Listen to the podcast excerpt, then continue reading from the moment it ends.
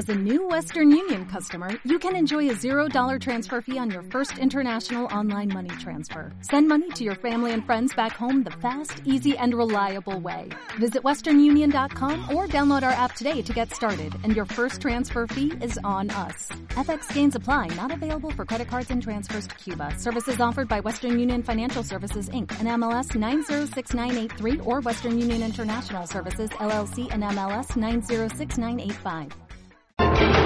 China y Estados Unidos retoman este mismo jueves, hoy 9 de mayo, las negociaciones comerciales. Van a ser en Washington con la presencia del viceprimer ministro chino, que según Donald Trump va a llegar dispuesto a negociar. Por cierto, ¿ve los aranceles que vamos a poner? Porque rompieron el acuerdo. Ellos rompieron el acuerdo, así que vienen volando. El viceprimer ministro llega mañana, pero ellos rompieron el trato. No pueden hacer eso, así que pagará. Amadeo Gensana Tan, Tanesasi es director de programas económicos de Casa Asia. Don Amadeo, ¿qué tal? Buenos días. Hola, muy buenos días. ¿Qué tal? ¿Cómo Eh, estamos? no sé cómo lo he pronunciado, ¿eh? Corríjame, bien. corríjame. No, no hay ningún problema. No hay ningún problema. Bueno, eh, eh, ¿qué esperamos de estas negociaciones eh, entre Estados Unidos y China? ¿Qué esperamos del día de hoy realmente? Eh, la- lo cierto es que es una incógnita. Eh, las, parecía que las, las negociaciones iban bien hasta ahora. Eh, se llevaban pues ah, 10 rondas de negociaciones. pero parece ser que, que, bueno que no es no es todo tan bonito no Mm, nosotros ya preveíamos que, que iba a haber muchísimas dificultades porque al final se están confrontando eh, pues dos modelos económicos completamente diferentes no Eh, vamos a ver qué es lo que pasa pero eh, bueno mm, lo cierto es que ah, así como como hace unas semanas pues pensábamos que la cosa iba más o menos encaminada ahora estamos viendo que realmente hay, hay muchísimos problemas no ¿Cuál- ¿Cuáles son las principales dificultades para llegar a un acuerdo? ¿Por qué no hay acuerdo? Eh, no hay acuerdo porque ah, básicamente, como decía, pues ah, no es un no es un asunto fácil de, dirimir, ¿no? Eh, el tema arancelario al final eh, es uno más. Me refiero a que eh, bueno, pues ah, hay un déficit comercial entre China y Estados Unidos eh, gigantesco. O sea, China está exportando a Estados Unidos casi por valor de 600 mil millones eh, de dólares, mientras que China eh, pues por otro lado solo importa bienes estadounidenses por, por una cuarta parte, ¿no? Con lo cual ese es uno de los problemas. Pero luego, eh, claro, hay otros problemas como por ejemplo puede ser el respeto a los derechos de propiedad intelectual de las, de las empresas extranjeras en China o ah, la cesión de tecnología que muchas veces pues hacen ah, las ah, eh, las empresas estadounidenses cuando entran en el, en el mercado chino. Y, ah, en fin, hay muchos. Y, y luego, pues claro, también está un poco ese crecimiento imparable de China eh, en, en sectores cada vez más tecnológicos, ¿no? En sectores como la inteligencia artificial, como el 5G, por ejemplo, es, es la primera vez que un estándar de telefonía móvil eh, no se define en Estados Unidos ni en Europa, sino que se define en China y obviamente pues eso per- eh, preocupa muchísimo a los americanos que están viendo un poco cómo su supremacía tecnológica y económica pues está viendo amenazada por un país creciente como es China. O sea Claro. que eso es lo que hay detrás de todo esto. Mm, eh, porque eh, en el fondo esta guerra comercial y estos aranceles a determinados productos, muchos relacionados con eh, materias primas, con productos básicos, lo que está escondiendo es que Estados Unidos tiene miedo a que China le supere, pero muy ampliamente, en lo que es la tecnología del futuro, que es el 5G y la inteligencia artificial.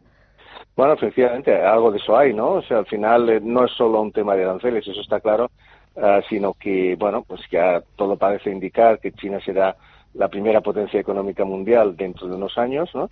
Y como, como efectivamente, pues bien decía usted, ah, tecnológicamente en muchos sectores eh, China está ya eh, pues por encima de Estados Unidos. Le pongo nada más un ejemplo. El, el año pasado, por ejemplo, pues eh, hubo ah, como 1,4 millones de aplicaciones para patentes en China, ¿eh? mientras en Estados Unidos hubo pues algo más de 600.000, ¿no? Y las empresas que en estos momentos están solicitando más patentes internacionales en el mundo, pues no son Microsoft, no son empresas como Huawei y como ZTE, ¿no? Con lo cual ese liderazgo tecnológico que ha tenido Estados Unidos hasta la fecha, pues está viendo seriamente amenazado. Claro, y el liderazgo liderazgo tecnológico llevará a China a ser el líder de la economía mundial, porque eh, si ahora, eh, no sé, si miramos la lista de los cinco países más importantes en crecimiento económico y en peso a, nivel mundial, pues eh, estaría Estados Unidos, supongo que también estaría Japón, Reino Unido, China, pero dentro de unos 10, 15 años, ahí en los primeros puestos estará China, India, no sé si también Indonesia, Brasil. El mundo está cambiando, ¿no? Y, Estados Unidos quizás se está revolviendo, ¿no? Ante, ante esta pérdida que no sé si es inevitable.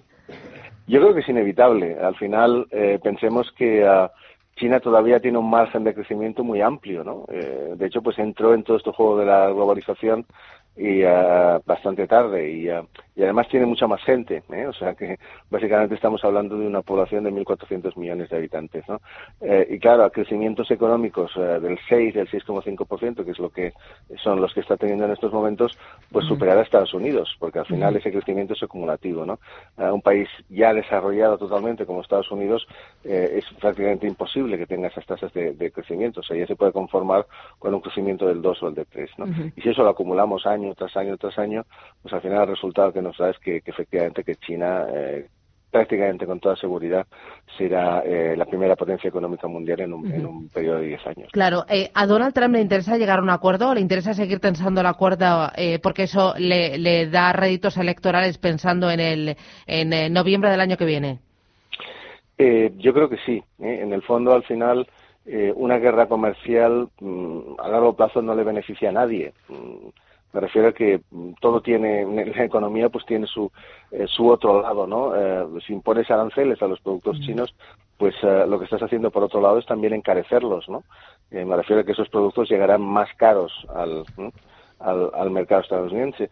Y por otro lado, pues claro, al final dificultarás el acceso de empresas uh, Estados Unidos, eh, estadounidenses al mercado chino. O sea, que Ford cuando quiere ir a Estados Unidos o Microsoft, uh, etcétera, pues pues se verán con más dificultades, ¿no?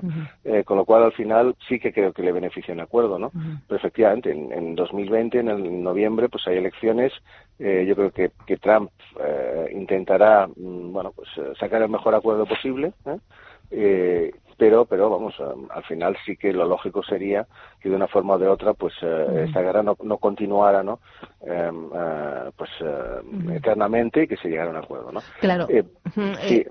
Esta tensión entre Estados Unidos y China está haciendo que China se acerque más a Europa. Bueno pues en parte sí ¿no? en parte estamos viendo cómo por ejemplo pues el, el presidente Xi Jinping está viajando más frecuentemente a Europa que de lo que lo hacía antes. Estamos viendo cómo, por ejemplo, está impulsando eh, proyectos como la Ruta de la Seda, ¿eh? que son proyectos pues que conectan básicamente Europa con China.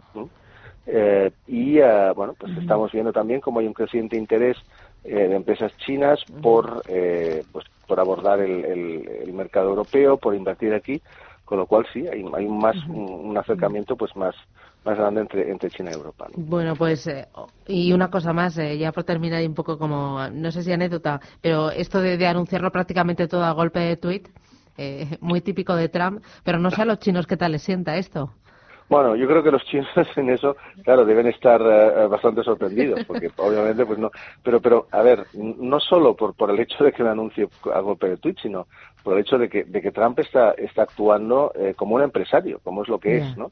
Está gobernando un país como, un empresario y eso eh, yo creo que es para los chinos es tremendamente sorprendente estos golpes, es decir, pues ahora te aplico aranceles, ahora, eh, bueno, claro, los chinos son burócratas, ¿no? Eh, son personas pues que han estado, ¿no? Dentro del sector público durante muchísimos años y de repente pues eh, se ven delante a, un empresario negociando, ¿no? Vamos, tiene que ser realmente algo muy curioso como mínimo. Muy bien. Pues Amadeo Gensana Tanesasi, director de programas económicos de Casa Asia. Gracias por esta visión. Un abrazo. Buen día. Muy bien. Hasta pronto. Adiós. Adiós. IG ha patrocinado este espacio.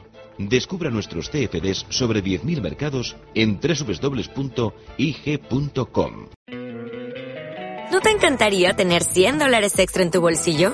Haz que un experto bilingüe de TurboTax declare tus impuestos para el 31 de marzo y obtén 100 dólares de vuelta al instante. Porque no importa cuáles hayan sido tus logros del año pasado, TurboTax hace que cuenten.